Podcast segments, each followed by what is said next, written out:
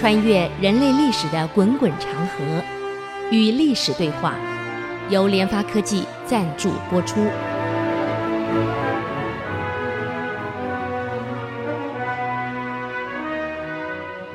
这里是 IC 之音竹科广播 FM 九七点五，您所收听的节目是《与历史对话》，我是刘灿良。上礼拜我们讲到运河啊，这礼拜我们讲到这个隋朝跟台湾有没有关系？我们现在都讲台湾史嘛，那到底从哪里讲起呢？其实蛮复杂的，呃，各有各的看法。但是我们按照正史的记载，因为过去我们台湾的这个原住民没有那么多历史文献，没有，就像印度一样，印度因因为当时没有编年史，所以印度他们现在写过去历史呢，需要到中国来核对，啊，用我们的编年史是对他们的情况。那么其实这个大陆人呢，老早就跟台湾有往来了。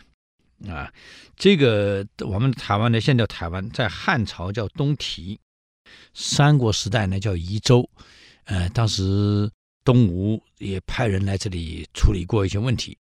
到了隋唐呢，改名叫琉球，到了明朝以后呢，改名叫台湾。所以这个名词，我们叫台湾这个名词是明朝喊出来的，嗯，隋唐叫做琉球。啊，到三国的时候叫夷州，汉以前叫东提啊。那么这个当时我们这个原住民哦，我们这这这少数民族原住民呢，原来很早就在台湾落地的，嗯。那么根据所出土台湾出土文物跟大陆出土文物的对照，跟福建一带的对照，在文化呢跟东南沿海地区文化有很密切的相关，啊。在台湾的新石器遗址中呢，呃，曾经发现过有关彩陶的彩色陶器，它纹饰跟福建地区的这个呃当地的这个呃原住民的东西很像。那台湾的这个几何形印纹啊，几何形的印纹的这个印陶，跟福建地区出土的这个完全一样，就是整个图案形式。这个生产的方式是一样。到了西汉的时候呢，呃，台湾呢属于会稽郡，所以当时就已经被汉给给并了。当时属于会稽郡管辖，记录在《汉书》、还有《后汉书》、还有《三国志》啊都有。那么当时就已经，我们台湾的原住民就很多人来到大陆，跟大陆有往来，在这个《汉书》里面、《后汉书》里面都有一些记载啊。在《汉书地理志》里面，呃，里面有一段这样：会稽海外有东提人，啊，分二十一国，也就是说，当时台湾呢分为二十几个小小国啊，它都称为国，其实不国，二十个地区可能是部落，哎、在台湾已经有二十几个部落了。嗯，到了《后汉书》啊，《东夷传》里面，里面就写的夷州有数万家，实治会稽氏。啊，那么这是当时台湾有数万家人到了会稽市来干什么呢？他的汉书记载是来这里从事各种贸易活动、商业活动，所以当时就已经两边有贸易的往来啊。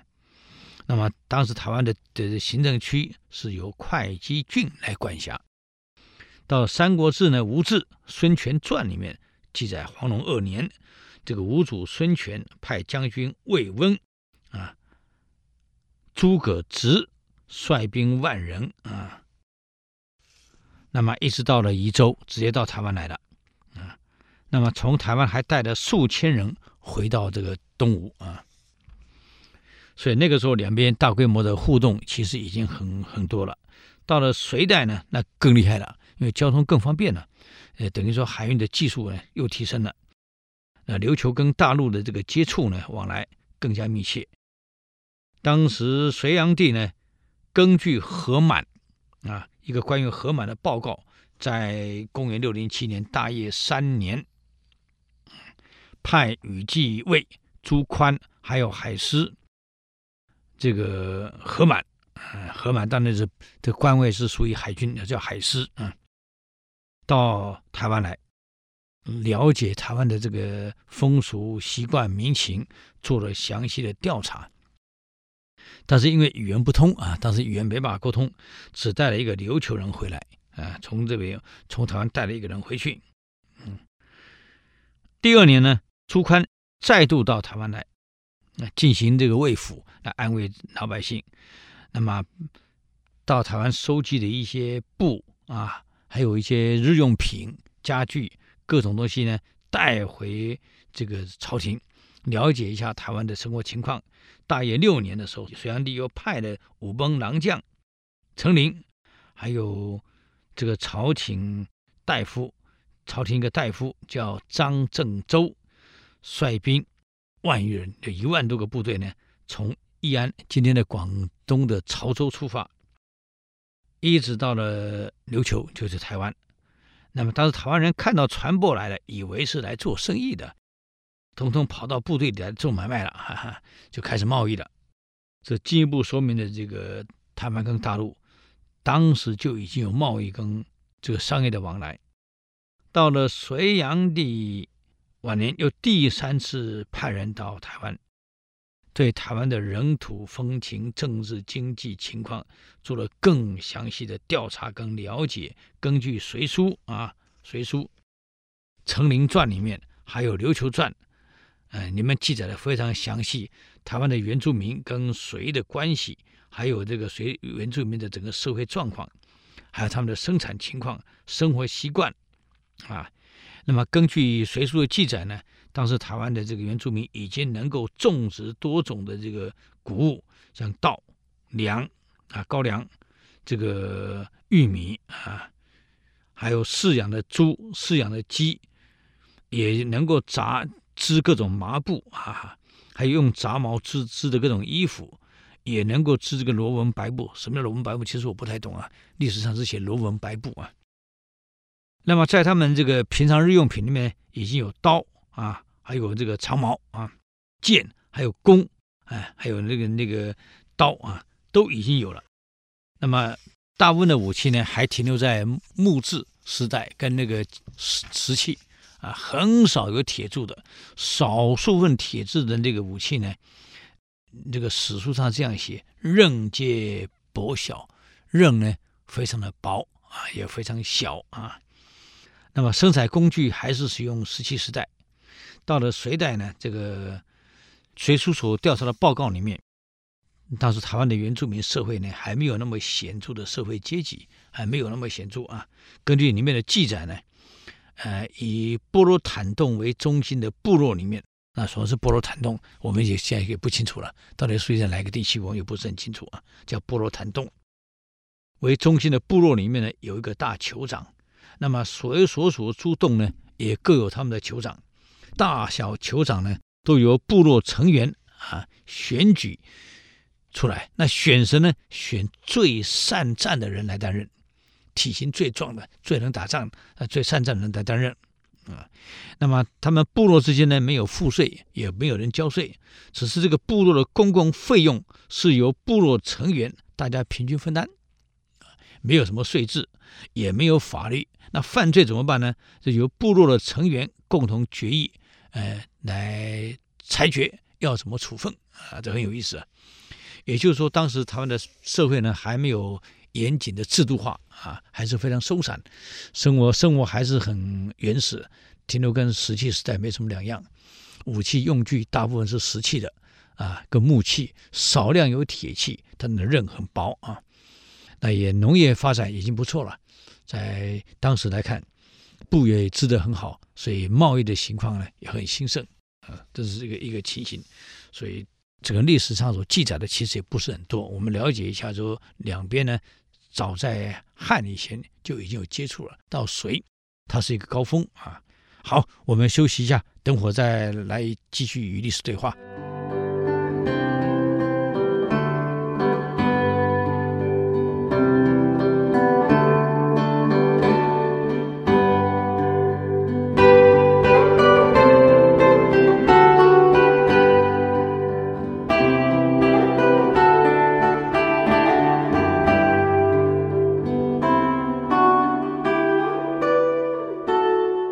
欢迎回来与历史对话，我是刘灿良。那么刚刚提到了台湾的一些简单的情况啊，我们再回来看隋炀帝。这个上个礼拜我们提到隋炀帝的一些问题，他有些建设，但是晚年呢出了问题了。嗯，我们中文有一句话呀：“衣食足则思淫欲”，生活太好了就出问题了。嗯。历史上批判炀帝是暴君，但暴君呢是在他晚期以后，早期倒是接着文帝的建设，他继续在做建设，做做的不错。但人是这样子啊，有成就以后啊，往往会自满，因为自满而怠惰，因怠惰而荒荒唐荒淫就出来了。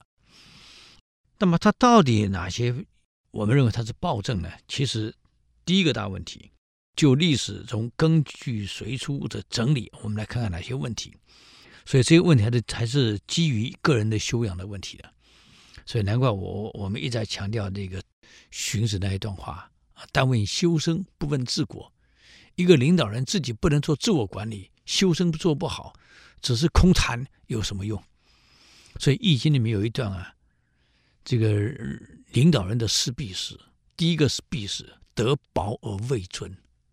你德性太薄了，可居然居在最高位，必死。第二，智浅而谋大，你的智力、智能也就那么一点点，可是老是要跟大国搞谋略、搞斗争，智浅而谋大，必死。第三是力小而任重，能力就只能做一个小官，可你一定你一定要做到这么高的位置，你没有能力去处理，啊，必死。第四种。言多而功浅，哎呀，话讲了一大堆呀，不大饼画了一堆呀，可没有一样实现的，你根本做不到，必是，势必是。领导人，炀帝是前面做的很好，可后面自己修身出问题，腐败掉了。啊，人都这样。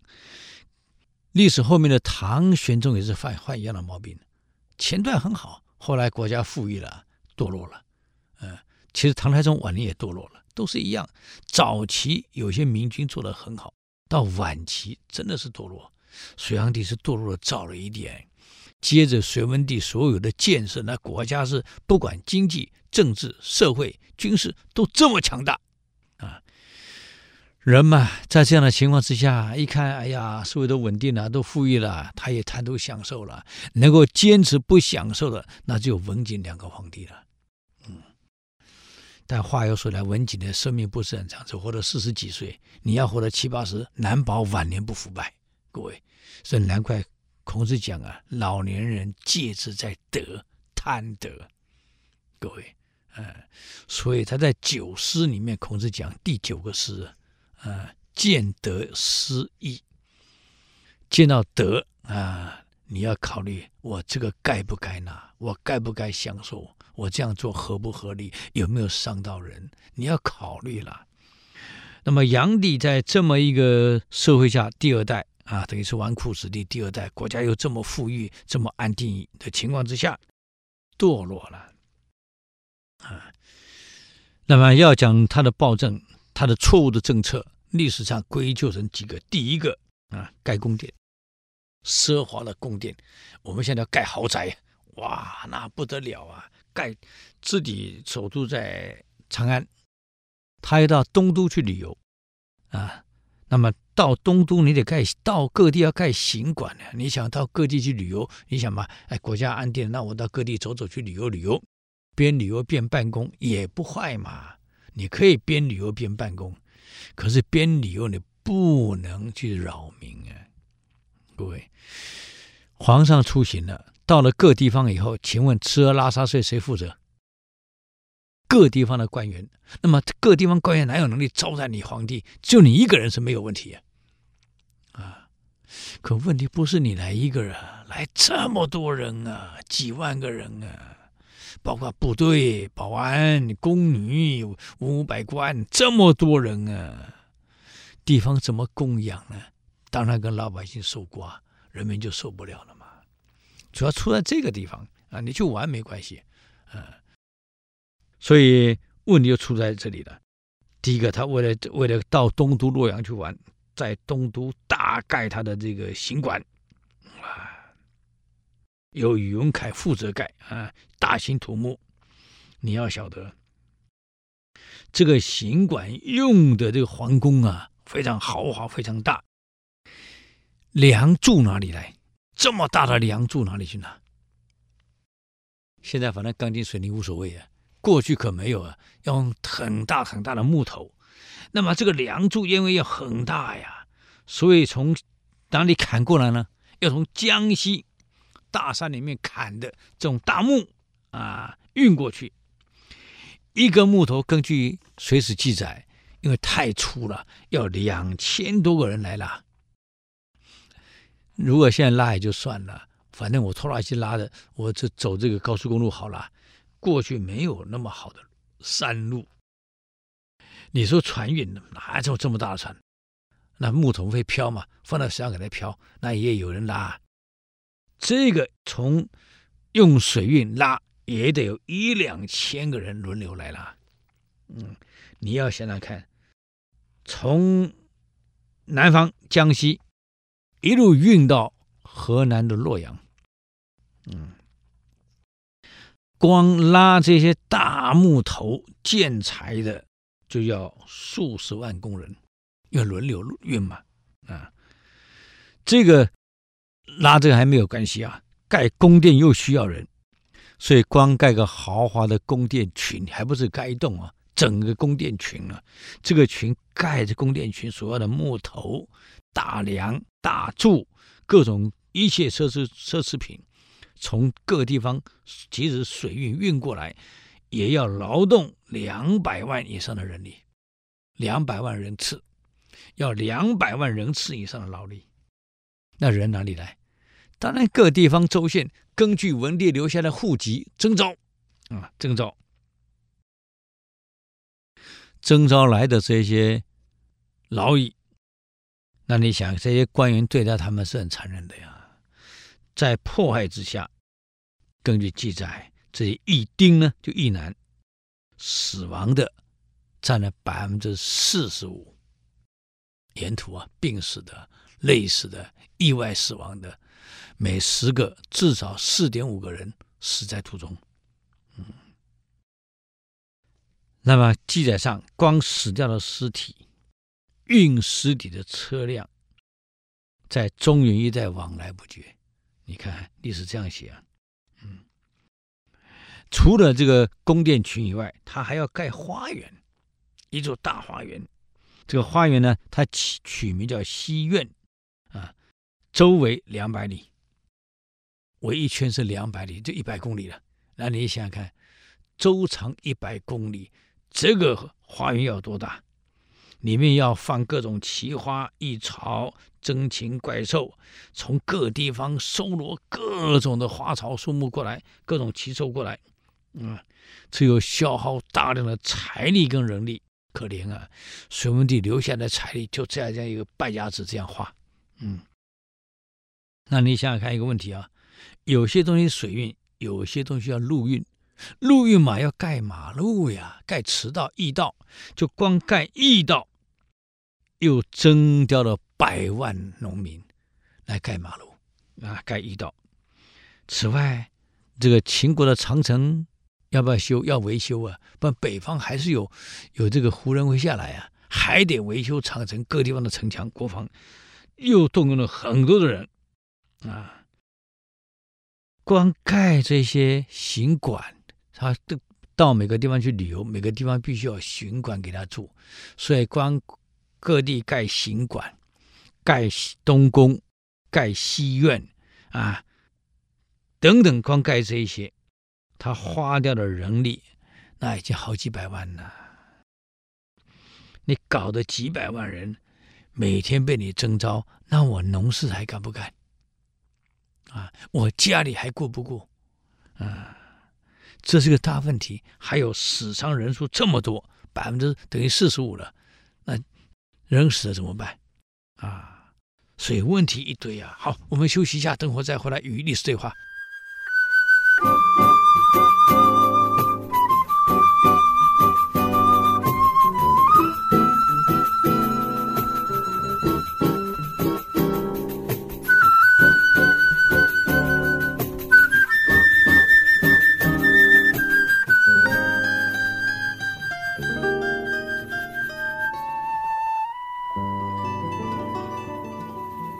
欢迎回来与历史对话，我是刘善良。刚刚讲到这个隋炀帝盖行馆、盖东宫、盖西苑，要征调这么多的民工，那么民工呢，死掉了四五成。男丁征完了，那不够怎么办？哎，征妇女，连妇女他也征了，啊，惨了。那么等于说，服役的不光是服劳役哦，后面还有远征高丽的服兵役哦。盖运河已经花掉两百万的劳力了，现在盖行馆、盖宫殿、盖西苑，花的劳力比盖运河还要多，连妇女都征召了，搞得很多农民家破人亡。老百姓为了逃避劳役跟兵役，不惜。伤残自己的尸肢体，这样可以不用被征召。把伤残的肢体还叫扶手扶除，有扶的手跟有扶的脚，也不用因为这个脚手残了就不用去了啊。现在问题来了，宫殿盖完了，西苑盖完了，游乐场盖完了，花园盖完了，啊，运河盖完了，通通弄完了。哎呀，那盖完了干嘛？那享乐呀，得玩玩啊啊！所以就想出了，哎，要去玩一玩，到各地去玩，嗯，也到各地去参观一下我的部队驻扎的如何。表面上去巡视、巡视、巡视、巡守、巡守，可是可以去玩玩，啊，满足游玩的欲望，那就来了。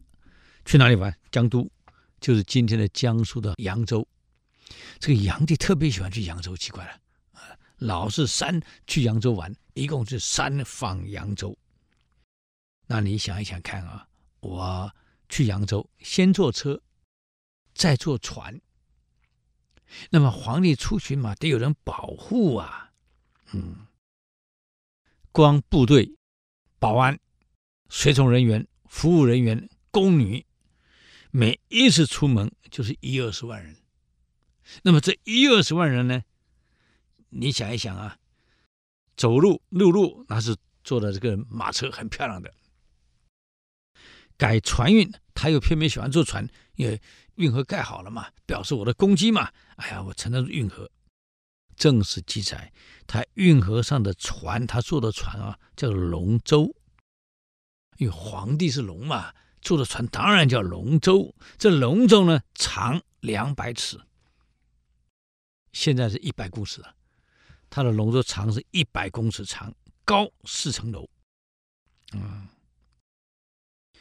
另外还有高三层楼的水电船九艘跟着他走，嗯，随行的王公贵族、官吏、宫妃，还有僧尼，他老兄又又又信这个呃僧尼道士啊，那么多一二十万人，请问一二十万人需要多少船呢？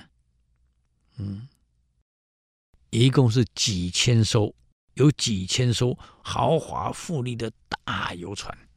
嗯，这个游船呢，船头船尾相接连，也就是说，船头船尾一船接一船，一船接一船，一共长达两百多里，就一百多公里，延绵啊，光船队延绵一百多公里。现在的船，反正我有有风嘛，靠帆；没有风，靠什么？划，它在划嘛。我们看过古代罗马片战争的时候，哇哇哇，那么划。可问题来了，这个是豪华的游轮，用划的不行，不稳，那怎么办？拉。还好运河不是那么宽，两岸有纤夫，就拉着船往上游走，下游嘛，反正顺流可以走。上游嘛，得用纤夫拉，光拉船的纤夫不得了啊，几十万呢。你想嘛，光豪华的游轮、游船有几千艘，船头船尾呢相接一百多公里，嗯，光拉纤的纤夫啊，壮丁不下十万。你看这么多人来拉来拉这么多船，还有大队的骑兵夹在两岸护送。我们刚刚讲过了，他盖的这个运河两岸有驿道，驿道边有大树、种树，嗯，槐树跟柳树、榆树跟柳树。那么这样呢，这个骑兵在两边还可以护送他。船上的人们在干什么呢？不是在办公哦，每条船都在饮酒作乐。到了晚上呢，那是灯火通明啊，鼓声、乐声，数里之外都听得到，嘻嘻哈哈都听得到啊。嗯，还有船不管开到哪里，五百里内的老百姓都被强迫把家里的珍贵食品。啊，通通拿出来供养这个皇上，还有供养这些部队，全部都让你负责。官员们为了奉承恶意怎么办？极尽的搜刮，满足部队的需要，皇上的需要，还有那贪婪百官的需要。结果东西搜刮到根本吃不完，那吃不完怎么办？就地掩埋。嗯，光掩埋的粮食不计其数啊！哇，这看来真的暴殄天物啊，真的是可惜啊！嗯，巡游队伍所过的地方，就像蝗虫一样，哇，那个蝗虫过境啊！就地的官员一定要挂老百姓民脂民膏来供养他，嗯，所以沿途农民几乎被搜刮一光。有些县呢，因为搜刮不到了，怎么办？只好告诉老百姓：这样好了，你们先交未来五年的粮，先给我们。未来五年不再征了，你们可以先给。啊，用这样的方式来骗老百姓，把钱继续掏出来供养他。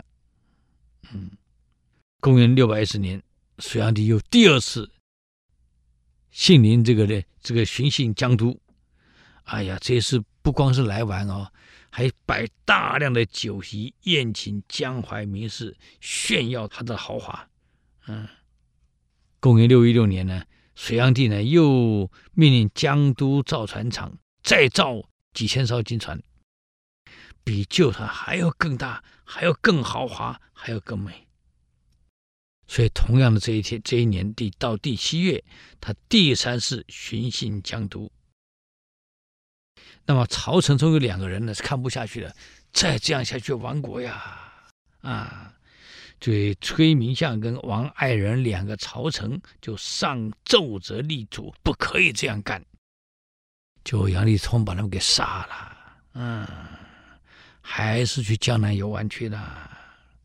到了江都以后呢，他接见地方官员，嗯，县里多的就升官，县里少的就。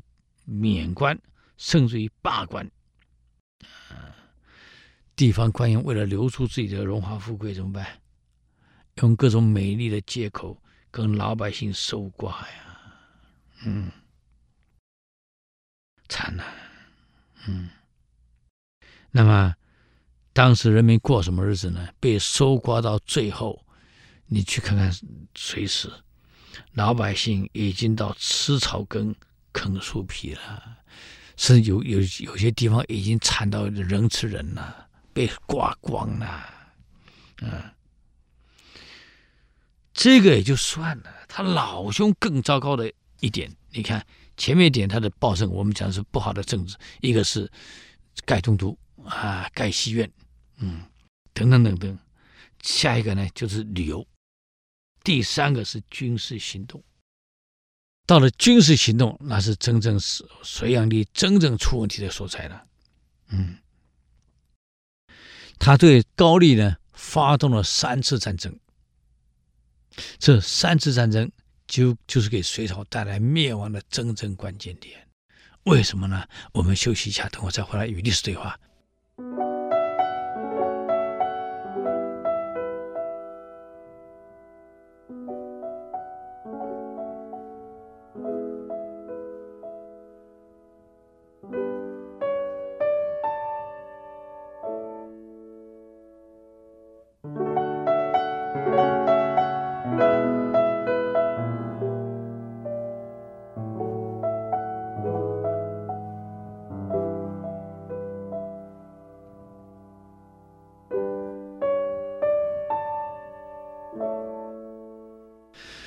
欢迎回来与历史对话，我是刘灿良。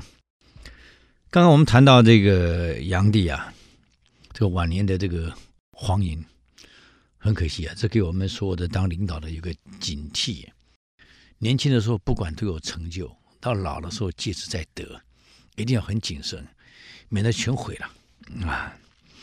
那么他第一次去江都玩的时候啊，你看乘坐船两百尺，等一下是一百米这么长。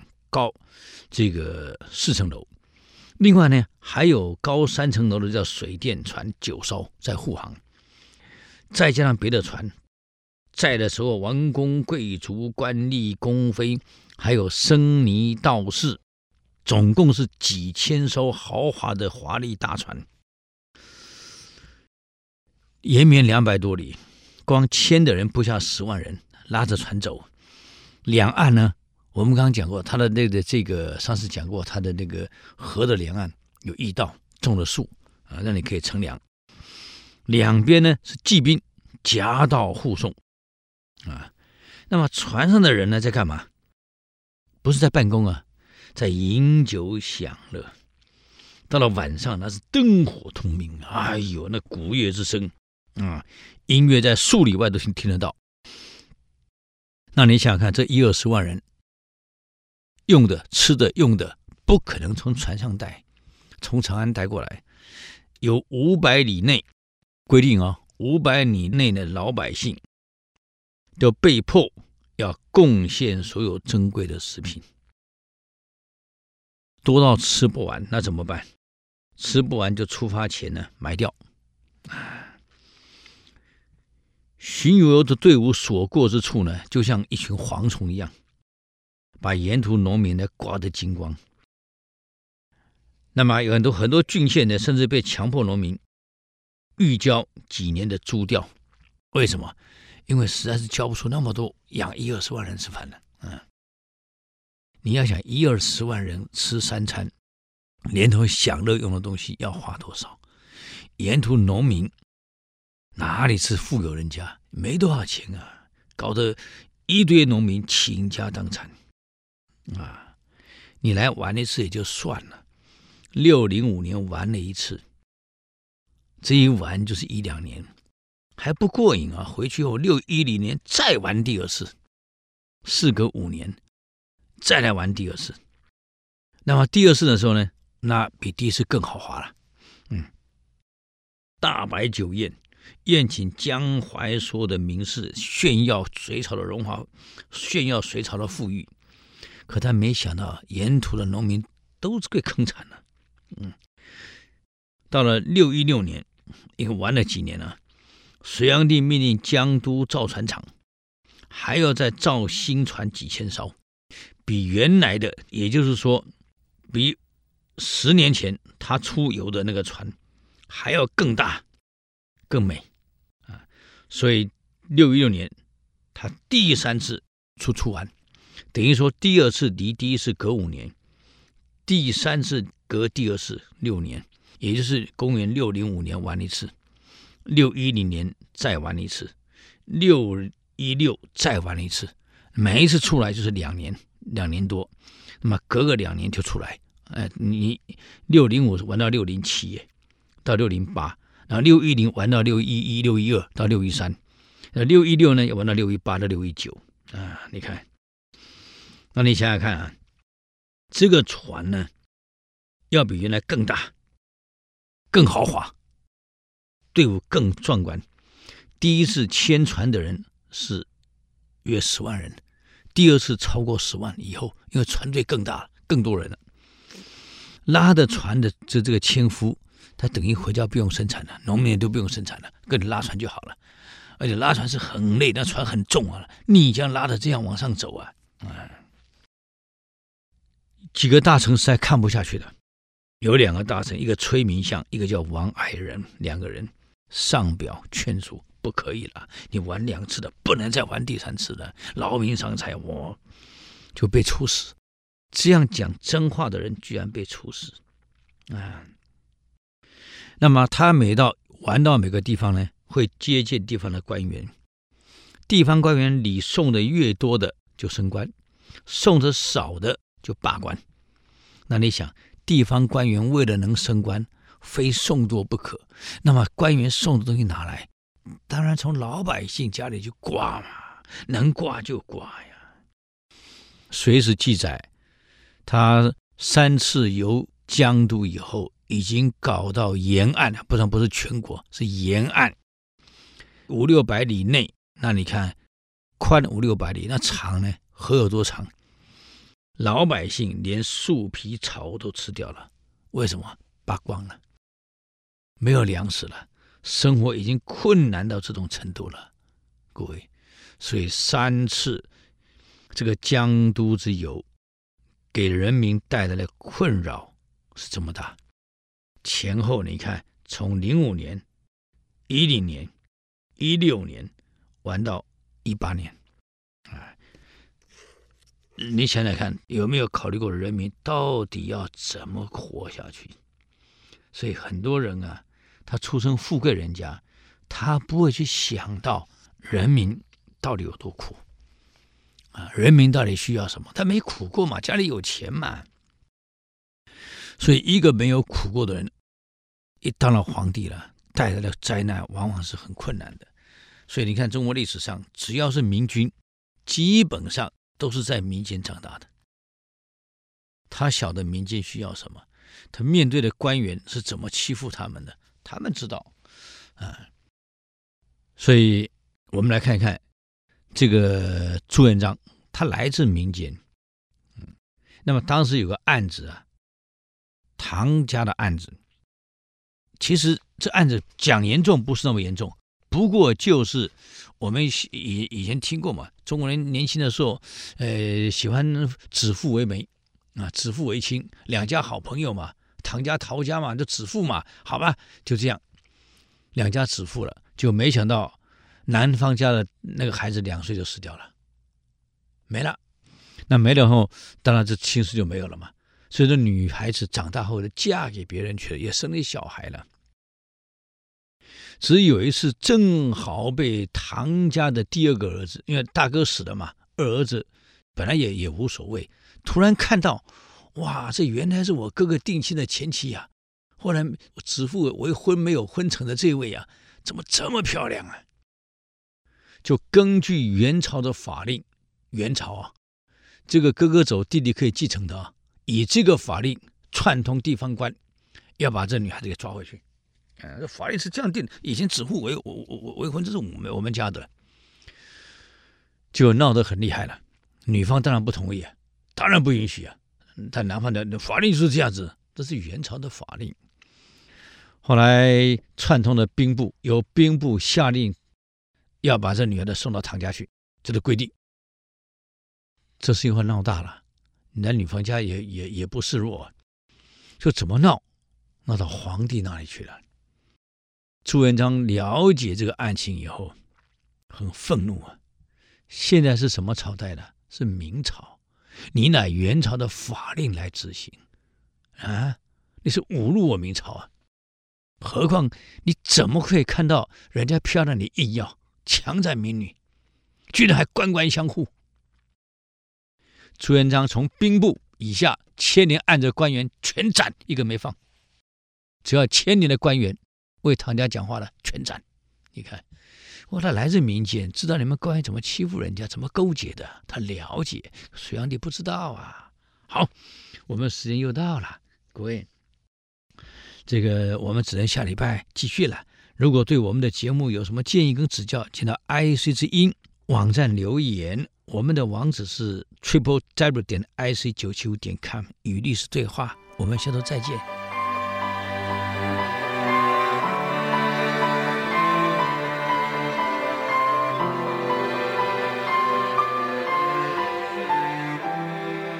以上节目由联发科技赞助播出。